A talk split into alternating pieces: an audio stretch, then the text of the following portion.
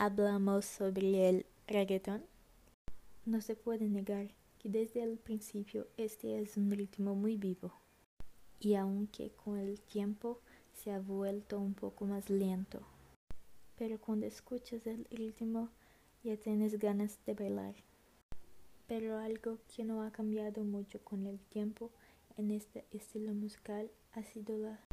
representación femenina dentro de él. Por ser un ritmo que me gusta,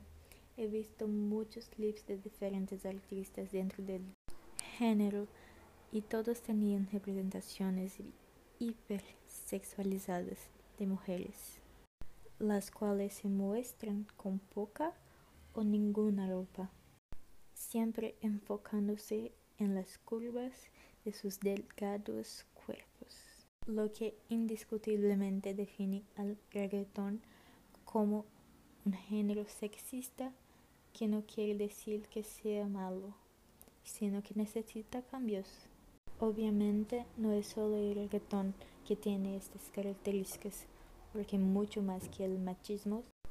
el capitalismo gobierna el mundo. Entonces es claro que estas características se ponen a propósito en los ritmos, porque vende y hoy la gente quiere ganar cada vez más dinero. La mayoría de las canciones hablan de sexo, dinero y mujeres, que siempre son muy guapas y bien arregladas. Esto hace que el producto se venda, ya que es algo que se instala en la sociedad